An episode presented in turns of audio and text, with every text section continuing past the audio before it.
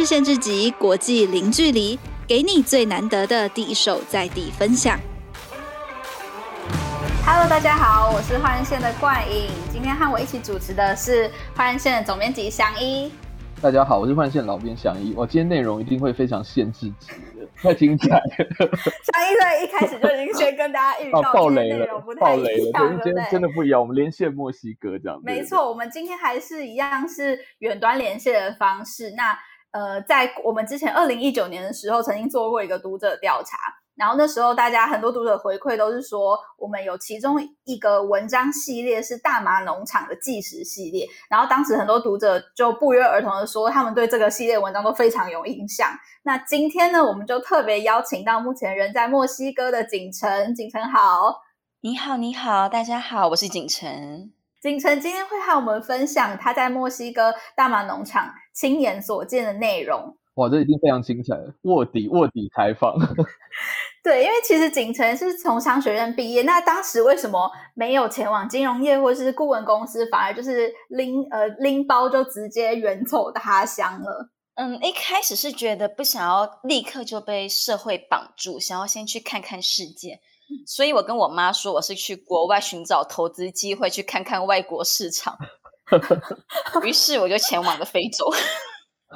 哦，你先去非洲，再去墨西哥，好酷哦！你去非洲，我们的邦交国吗？还是去？没有，就是我是先到中东，然后就是以色列，呃，嗯，巴勒斯坦，然后约旦，然后再一路下到非洲，在那边待了一年多这样子，然后再慢慢的继续环游世界。嗯、哇，太酷了！那你在那个非洲的时候有找到投资机会吗？还有就是你的旅费，你的旅费怎么来？是是有家里赞助吗？呃，我玩的太开心了，我根本就忘了这回事。对，就是。在那边一开始是真的有看到投资机会，我也写了一份报告给我当时的就是 intern 的老板这样子。哦。然后接下来一路下去之后，一开始我爸妈有赞助我大概二十万，嗯，对，然后就是二十万一年间大概半年就花光了啦。然 后对，然后接下来就是一路下去之后，也慢慢的看到了呃所谓的贫穷啊、饥饿、贫困，或者是那种一无所有的悲惨。所以你也慢慢的开始改变自己的想法，然后同时觉得说，那是不是也有其他的希望，有其他的可能性可以去尝试？如果我只是我没有背景、没有学历、没有资源，那我是谁？我可以做什么？我可以为这个世界回馈什么？我可以创造出什么样的价值？所以从那边开始，我才开始去试着挑战自己，增进自己，嗯、于是才开始了继续的浪游。比如说，在非洲做起了孤儿院，然后开始做各种的沙发冲浪、搭便车，去学习怎么跟别人交流，怎么进行连接，怎么放下身段的去在街头卖艺。比如说，我曾经卖过寿司，算过易经，也曾经做过 艺术呈现。哇，这很不一样的人生体验。对，然后在后来就开始外换日线做起了专题报道，然后开始 做起了翻译。和在墨西哥的基金会这样，嗯，那那是什么呃机缘下决定在南美这边待更长的时间？嗯、呃，一开始只是旅行路过，后来在墨西哥，呃，是真的觉得这边的人其实他们有很丰富的资源，很丰富的文化，嗯，可是他们完全不懂得怎么去使用，特别是在我们这边，你可以看到很明显的阶级制度，从原住民到所谓的混血，再到所谓的。墨西哥白人，再到上面之上的外国白人，这种很明显的阶级制度。而在村庄里面，他们过的方式是传统的生活主食，然后日出而落，日落而息，讲着自己的传统语言，过着自己的传统生活，那种以祭祀为主的生活方式，所以觉得非常的不可思议。嗯、于是后来又再绕过头回来，然后就会一半的时间留在这里经营基金会，另外一半就是到处去。继续旅游，然后继续做一些所谓的专题报道，这样。好，那呃，景晨曾经在大麻农场的现场过。那传说中，他这个大麻产业的工作状况大概是什么样子？呃，这其实是一个非常传说中的传说。那时候我听到这个传说的时候，我本人是在南美洲，对，然后就听到了很多所谓的嬉皮旅游者，就是大家一起。谈论着说：“哎，八月快到了，八月底，八月底有这个工作机会，然后大家就彼此在打探，但是从来没有一个人真的去过。所以我就也到处在跟着打探，就说八月底到十一月这段时间到底会发生什么事情。一开始甚至不清楚说这个工作是什么，只听闻说哦，非法工作，非法工作是季节，嗯、他们就统称季节来代称这个这个工作，嗯、所以就得到处去打听所谓的季节是什么季节。于是呢，我后来就是飞到了美国，然后就一路边旅游，然后边搭便车，边 couch serving，。然后同时就到处问人家说，这个季节是什么季节？什么季节这么重要？全世界的外国人都要到那里去。于是到了加州之后才明白，哦，原来是采大麻的季节。对，就大家说的绘声绘影，就是一堆人死在旅途中，一堆人被遣返，然后一堆人有所问题，然后农场被，然后什么地方被烧了，人不见了，然后各种各样的精彩、可怕又刺激的传说。到了那里之后，突然觉得天哪，是真的。哦、那那个，我请问一下哈，就是那边那边的，就是就是那个呃，你刚刚说那时候，那时候美国大麻合法化了吗？还没，对不对？还没有，那是在那还是非法的时候。哇，对，所以所以他们的那个时候那些打工仔就是来自世界各地这样子。来自世界各地，而且主要是以呃最大宗的主要是阿根廷人和法国人和西班牙人。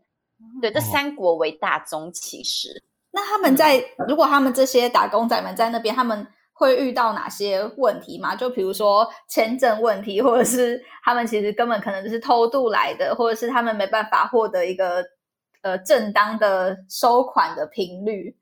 呃，全部都是非法的，以所谓的旅游签证进去，比如说 ESTA 或者是旅游签证，这样进去了之后。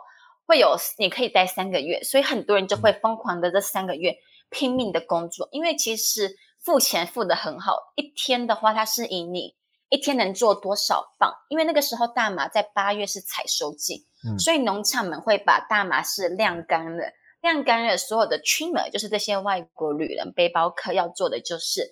把这些已经风干了的大麻剪成漂亮的形状，可以出售的那样子。对，然后一天你大概可以做呃两个两磅左右，一磅五到两磅，一磅大概是介于两百五十到三百美金，那是还没有还非法的时候的价格，一磅两百 两百五两百到三百美金，所以你一天平均可以赚大概至少四百美金。哇！而且同时是食宿包含在内。所有的酒精包含在内，所有的大麻也包含在内，然后你就是 camping 在那里这样子，相当于一天大概就一万多台币入账哎。对，所以很多人就是一年工作那三个月，然后就环游世界。哇，我们这边一定要强调，虽然我们这是限制级的内容，但是我们绝对没有在鼓吹大家到这个地方工，千万不要那个大麻在台湾还是这个非法一级毒品，二级毒品，二级毒品，二级毒品。对对对。但是，但是这个这个实在是太精彩了，景城景城，因为你在就是在卧底这个农场的期间，还有后来你在墨西哥啊，就是我我听你讲的故事，跟你写的文章，我觉得真的就跟那个最近几年前开始在台湾那个，比如说 Netflix 啊或者什么上面不是有一个毒枭嘛，哦，然后你你也真的见证了很多，对不对？就是那个那个那个那个状况，我觉得嗯，那文章真的非常非常精彩。但是要不是就是看了你的文章跟。同步看了毒枭的，那真的不敢相信这个东西真的在墨西哥发生。你可不可以跟我们讲一下那个毒品到底在那边有多泛滥？就是说这边也不止不只是大麻了，包括古柯碱、海洛因那些的。然后它又到底怎么影响到当地人的生活啊？呃，这个毒品这一整个这一整个东西，其实美墨是彼此连接在一起的。嗯、墨西哥的毒品一开始就只有所谓的大麻，然后。对，在所谓的呃墨西哥的毒品金三角，Sinaloa、Durango 和 Chihuahua，一开始呢，他们开始种植了大麻，因为传统上就墨西哥当地的原住民而言，大麻是所谓的精神药物，是帮助他们进行祭祀的东西，是健康的。嗯哼哼。然后直到了所谓的美国有了所谓的排华法案的时候，很多华人被从美国驱逐到墨西哥，他们带着海洛因过来，海洛因和所谓的罂粟。嗯，这个东西呢，刚好在这个毒品金三角种植的非常好，于是这个三金三角就逐渐的形成了毒品的王国。哇！一开始墨西哥主要是把所谓的大麻卖到美国去，当然这是在美国大麻合法化之前，因为美国大麻在还是非法的时候，一磅大概是两百五到三百美金，而墨西哥的大麻卖过去大概是一百五十美金一磅，所以那时候完全是合理的。，直到了美国的大麻开始合法了之后，一磅大概掉到了一百到一百五十美金，所以就变成说大家宁可买美国的大麻。嗯哼，对，我跟你讲的是批发价哦，不是市场价，是批发价。你这太专业了。不过，不过我们刚刚讲到的是，就是还有还有就是那个，就是就是我们都知道，就是他后来也是那种骨科碱，他其实在七八零年代的时候就是骨科碱的中间的转运站嘛，哈。那那个东西到底是怎么兴起的？嗯，这是伴随着哥伦比亚的沦落。一开始是所谓的骨科碱，古柯叶是在玻利维亚和秘鲁进行生产，嗯、因为他们有产所谓的骨科液。一开始是哥伦比亚掌握这一整块，他们把所谓的骨科液运到哥伦比亚，或者是在秘鲁的丛林进行加工，加工了之后变成骨科膏，送到哥伦比亚，然后再继续进行加工，变成所谓的骨科碱，然后从空运或者海运卖到美国，特别是到所谓的佛罗里达。然后那时候有很多事，你可能要把骨科碱、骨科碱吃下去肚子里，然后。以非法的模式这样子卖过去，这样子带过去然后拉出来，天哪！天哪！完全就是一样。嗯，对。然后很多呢是透过，或还有很多是透过小岛，就是在一个小岛一个小岛这样子一路跳跳跳跳跳过去的转换到美国。但后来这两条海路和空路都被美国封死了之后，哥伦比亚开始走陆路。哦。但是走陆路就要走所谓的 Pan America 泛美大道，这条整个。大道是从美国穿越整个中南美洲，一直到南美洲的底部这样子。而墨西哥长有的当然是所谓的墨西哥这一块。于是哥伦比亚的大呃古柯碱开始卖过来，而墨西哥的毒枭就因起因此开始盛行起来了，因为他们掌握掌有所谓的管道。而在毒枭的贩毒的商业模式上，应该说管道是最重要的东西，通路最重要，通路通路，因为你产品 对。通路为主，因为你没有办法卖到美国，你什么都做不了。百分之八十的经过墨西哥的骨科检都是卖到美国去的。嗯，那那那这中间如果被呃如果被抓到，它这整个不就会断掉？就是那一次的钱全部都化为乌有了。对他们来说，那应该是可承受的损失吧？哦，对，是可承受的损失，也是算在成本内部的。同时，因为墨西哥毒品。毒枭他们真的是太聪明，他们跟我们台湾人想象中的八加九不一样，他们是精英，真的是精英，就是他们是把这整个当做商业帝国在经营，所以他们有所谓的买通政府，跟政府合作，而跟政府合作，比如说我们看到了所谓的毒品战争，这其实是不同政府势力在背后支撑的不同的毒品集团、毒枭集团之间的角力。占地盘，还有抢地盘，嗯、对，然后还有抢管道，最主要的就抢那个通路那个管道。所以呢，嗯、他们都是打好关系才能经营的。而现在墨西哥毒枭，他们不只是掌管墨西哥本地的通路，他们同时做了所谓的垂直整合。比如说，现在的话，他们同时在呢，嗯，玻玻利维亚和秘鲁进行训练，所以他们可以让当地的骨科也直接在当地加工成骨科膏。从骨科膏走陆路一路上来，并且在瓜地马拉的丛林里盖起了所谓的毒品实验室，在那里进行加工。这当然地点是经过选选择过的，因为瓜地马拉是整个中美洲里面呃政治环境最安全、政府最不管事，同时又足够隐蔽，离墨西哥又足够近，他们又良可以良好的掌握，同时完全是在丛林里面。被包围起来，从天上、从地上，任何地方都看不到，足够隐秘的地方。嗯嗯嗯。因为我想到景成在几年前的文章，我到现在都还记得。因为景成你有商学院的背景啊，所以那两篇文章真的非常精彩。到时候我建议那个听众如果有兴趣，可以到换日线搜寻那个那个这叫什么呃毒品的商业模式之类的哈。就是那个时候景成用非常精精辟的商业眼光，直接讲了那个这个毒品帝国是怎么垂直整合跟水平整合的嘛哈。那我我是想问一下景成说，就是这个出就是说当然毒枭就是透过这种各种专业的商商业 手法，然后超脱大家的想象，然后经营。可是实际上，他们为了维持这个势力，对当地民众造成很大的伤害，对不对？景城对这边是不是有也有一些深刻的观察？我记得你有讲过一个牙医的故事，我听了实在是哇，太恐怖了。对，这其实是一种合作，就是因为其实墨西哥毒枭在墨西哥是具有所谓的造神活动这种感觉，他们很懂得怎么行销自我，嗯、比如说。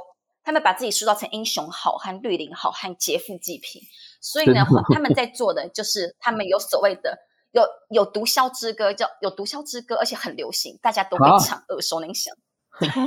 真的大意是什么？大意大意，大意就是比如说哦，比如说小黄他拿着毒品，然后要去要前往美国，他路上路过哪些地方，他救了哪些妇女，然后就是他 勇勇往直前，躲过了警察。哇！我的天哪！就是他虽然变成塑造成英雄，可是可是就是当地人总是有一些比较正义之事吧，或者是说他他就是不想跟他们同流合污这样子吧。这在当地很难讲，说到底毒枭正不正义？嗯、其实这是一个很灰阶的东西，因为毒枭，嗯、比如说在这次疫情，毒枭他们其实赞助了大多数的呃救援物资，哇，甚至是 在村庄里面发钱给那些没有办法生活的人，然后发食品，然后各种的救济。而且在墨西哥，其实大多数的学校、医院很多都是毒枭盖的。对。他们已经变成一个利益共同体了，是不是？就是说我我听说是连墨西哥的执政当局很多，就是说就有点像以前我们当年台湾早期的时候，不是有很多地方派系那种感觉，是是这样吗？嗯，他们其实比较像是政府背后的势力，就比如说像这次疫情刚发生，嗯、去年的时候疫情刚发生，这时候那时候总统第一件做的事情是去拜访矮子古兹曼的老妈。嗯、天哪！对，一个是去求援的概念。所以这个国家真的，你也不知道什么是是是正义，对不对？就是说，呃，政府或者是警察或者什么之类，他们可能甚至背后也是也是某一某一派毒枭的势力这样子，然后只是换人执政。对，而且因为重点是在墨西哥，他们政府的执政其实效率很落后。嗯、如果你去报警，警察根本就不会管你，除非你塞钱。这种时候，但其实你。直接找毒枭效率还比较高。哇，那就是一个地下正义的概念了。对，就是毒枭就有点里长可以处理大家的那种大家长的感觉。哇，我妈呀！那那我我听说那个什么，就是就是，如果你得罪毒枭，那就完蛋了，对不对？就是重点是说，虽然这个乍看之下好像另外形成一种秩序，可是它也是用恐怖来维持的。对，这也是一种恐怖来。不是，景晨，我真的很想听你在讲是牙医的故事。哎，那先稍等，我们在这边。我我们这边先休息一下，然后稍等回来，我们我们带入最精彩的牙医故事。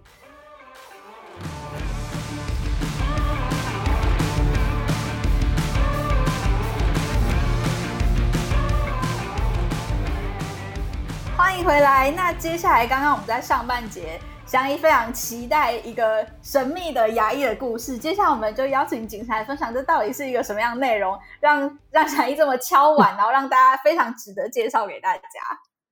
嗯，这个牙医的故事呢，是我朋友一个很好的朋友的亲身经历，他叫做艾兰颖。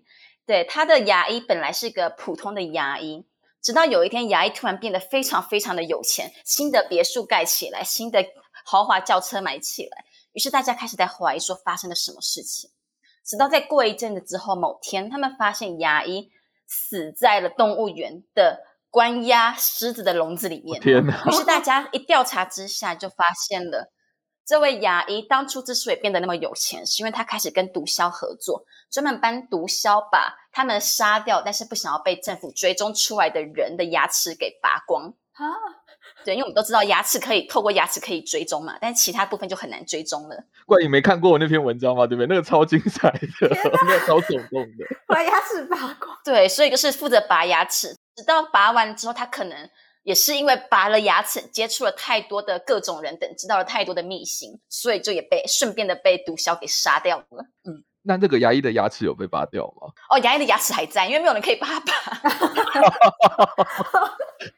这真的太黑色了，所以说，所以说，在墨西哥，就说你跟毒枭扯上关系，也也不见得一定有好下场嘛，对不对？就是说，不见得一定有好下场，而且重点是，他们来找你的时候，你也不能拒绝，因为就是你要么逃命，要么接受。对啊，这个好可怕，就是就是银弹跟子弹，真的电影演的好像还都是真的哈，就是你你可以收下钱，然后就帮他们做事，或者是或者是你就吃子弹这样，或者就是做事的时候要百分之百的小心。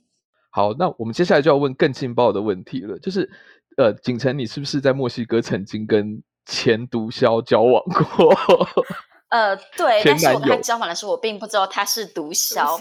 这个他本身是瑞典人，所以怎么样都跟毒枭勾不上关系吧？对啊，瑞典人跑去墨西哥，这怎么回事？那那他那个时候为什么会认识你？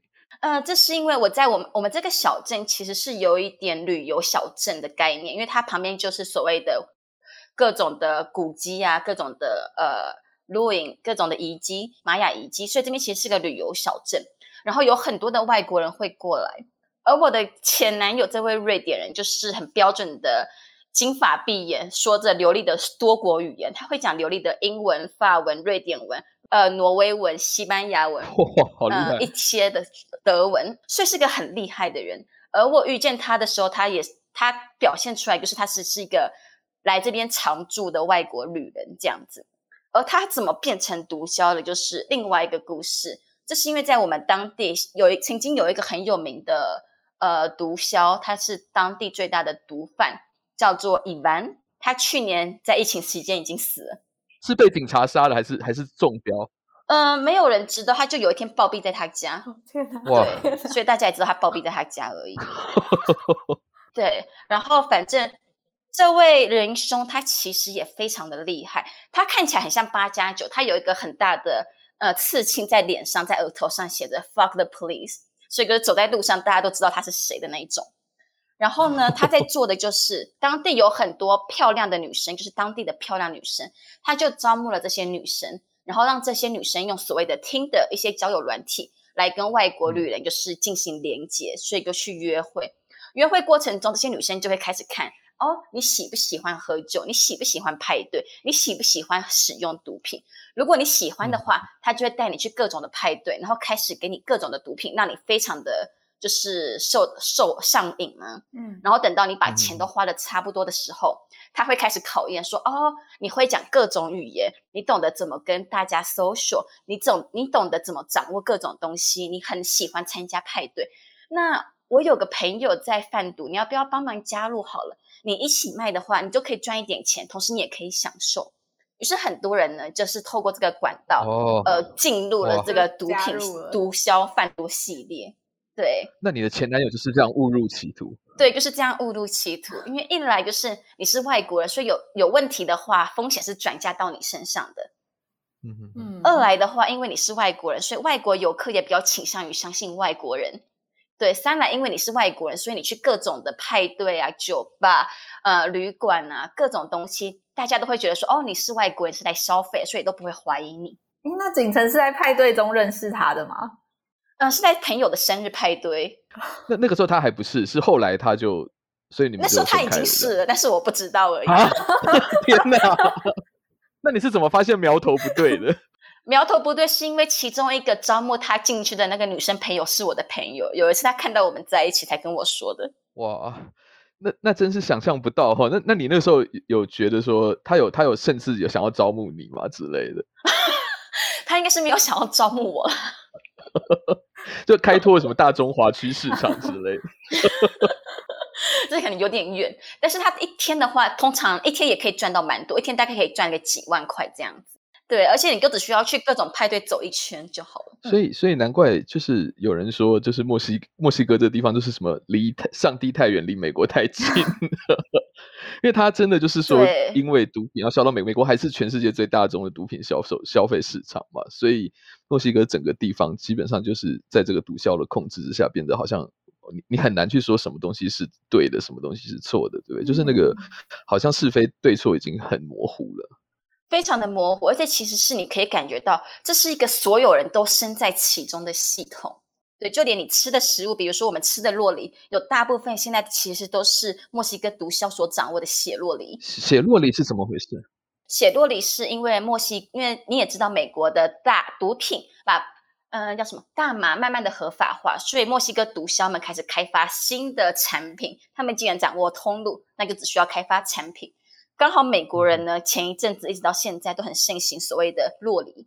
洛梨吐司，于是有大量的洛梨从墨西哥卖到美国，源源不绝的过去。于是毒枭们就看到了这个机会，就在进入了当地产墨西产专门产洛梨的那个州际叫做米查坎，他们就进入了那里，然后在那一整带开始收购所谓的洛洛梨农场，或者是抢，直接就是强占洛梨农场，然后强迫大家进行就是继续帮忙他们种植，然后透过他们的通路，慢慢的把洛梨一路一路的卖到美国，并且哄抬价格。所以造成说，你现在吃到的洛梨，比如说在整个基本上整个中南美洲甚至是北美吃到的洛梨，很多来自墨西哥的都是属于墨西哥毒枭所经营的洛梨农场卖出来的洛梨。哇，所以你真的不知道从何从何抵制起哦。就算你不想让毒枭赚钱，他们因为掌握了从中南美洲到美国的通路，所以基本上所有东西都在他们的控制之下。这样对，就只要美国人喜欢什么，他们就为你服务。哇，好吧，这太严肃了。那个，那那所以毒品战争一直打到现在，我看好像也是没有什么结果，对不对？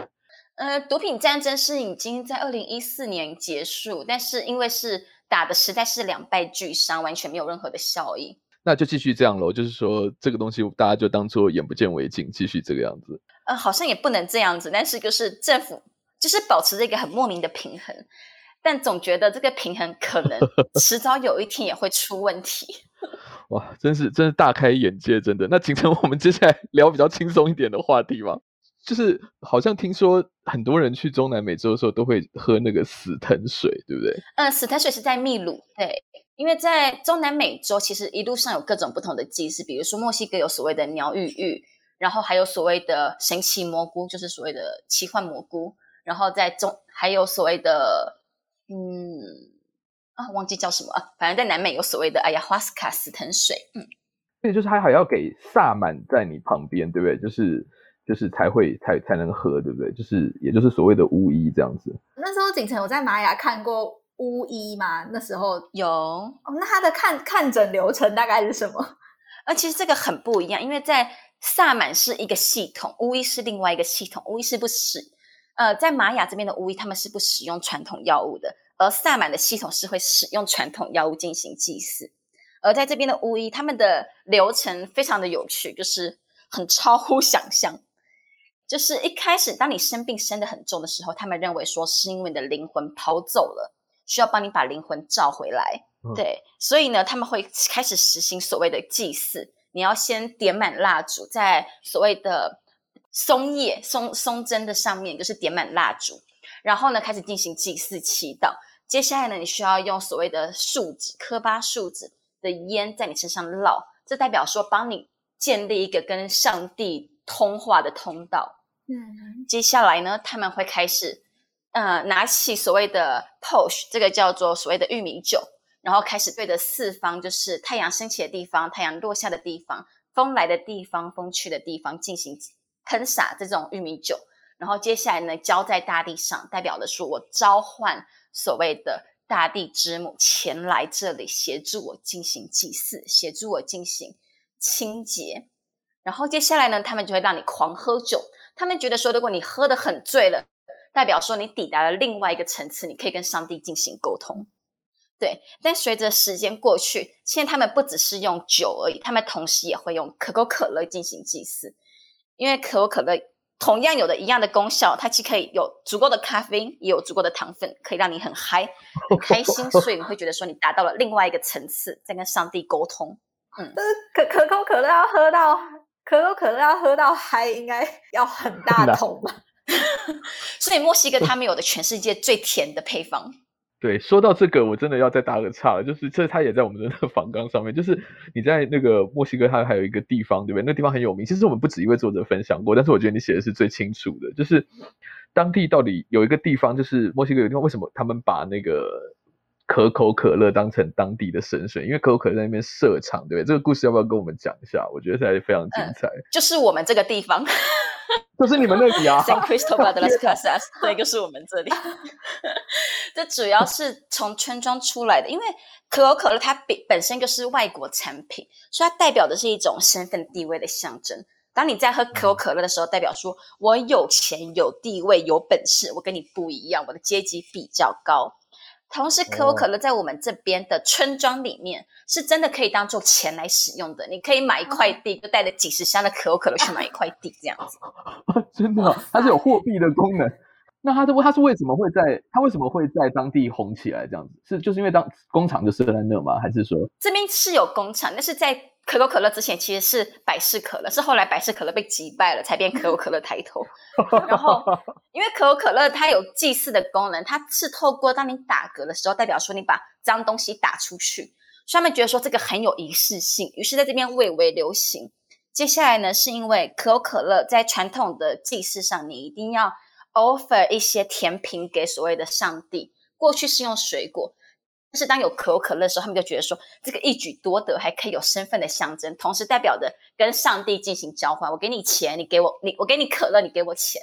然后这也是在原住民之间的契约签订的时候会进行的东西，就是你一旦喝下了可口可乐，代表说我承认了这份契约，我接受了这份契约，接受了这场交易。哇，还有硬件的功效。对，非常有硬件的功效。而这是因为可口可乐当地。呃，他们在当地设厂，然后垄断的水源，所以这边的其实所有的河流优先权是可口可乐使用，然后剩下才可以给当地人使用。哦、对，所以这也造成说当地的河流其实很干很肮脏，因为可口可乐甚至跟当地政府达成的协约就是。我要负责卖可口可乐，然后我给你一些钱、嗯、一些贿赂，但你要确保说河流的水是不够干净的，是脏的，不可以进行任何的清洁。因为我希望大家不要直接去取用河流的水来使用，而是来买我们的可口可乐。啊，于是在这边，可口可乐其实比水还便宜。对，这真的是一个那个，因为它也是我们网站上很热门的一个文章，就是那个时候大家不知道这件事情，然后直到陆续陆续续有人分享，就在你这个地方，真的就是说可口可乐比水还便宜，而且好像它是全世界人均消费可乐量最高的地方，对不对？对，一天平均两公升，嗯，一天每人喝两公升。那可口可乐是给当地优惠价吗？对，就当地的优惠价是比水还便宜，所以很多人家里是没有水的，就只有可口可乐。哇，这真的蛮讽刺的哈！就是说，当地政府收了会以后，他不做这个基本建设，然后但是基，但是，但他他就让他就让外国的那个这个国际企业就直接卖给他的人民。我觉得这也很难讲，因为这个跟毒枭其实有点类似，就是有好也有坏。嗯，好的部分呢，嗯、就是其实可口可乐赞助了当地很多的店家，就是说，你只要卖我们的可口可乐，我就帮你把你的店面用到好。你要你要你要做餐厅是不是？你在里面卖可乐，我赞助你桌子、椅子、冰箱。哇！你要开店，你要开那个杂货店是不是？你卖可口可乐，我赞助你所有的货柜和所有的冰箱。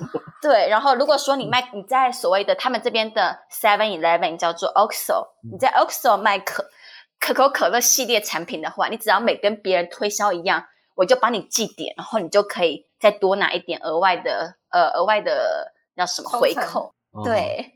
哇天呐，景程讲到这里啊，我觉得你见证了这么多，我觉得是就以以以大部分的台湾人来说，应该真的都没有接触过的。我我很想再打岔问你一个问题哦，就是说你经历过这么多哈，然后在墨西哥这么久，然后你又从事这个 NGO 的的，就是照顾当地弱势的的的服务，这样你你觉得这一切的经验啊，算一算大概也差不多五年六年了，对不对？嗯，差不多现在五四年到五年。哇，这这五年下来，你觉得对你最大的启发会是什么？真的就是，嗯，其实每一个人都有每一个人不同的立场和角度，然后所以你可以去从不同的角度去看待一件事情的全貌，甚至是去从中找到各种的可能，所以就是可以让我们就是少去评断，少去批评他人。因为比如说，我曾经在呃非法移民的难民营工作过，那时候我写文章就是。谈论这些非法移民，很多人也是觉得说，他们凭什么可以当非法移民？他们凭什么就想要这样去美国，就觉得可以进入呢？但这其实也有另外一面，像是他们真的是在自己的国家被迫走上这条旅程的。所以，就是一切的事情没有一个定向，而我们应该要去鼓励的是正面的东西。所有的再肮脏龌龊的东西，都一定有它的正面性在。哇，这个好深奥哦，就是说。尽量去看事情的积极价值，对不对？不要用一个负面的的事事情来看世界，这样。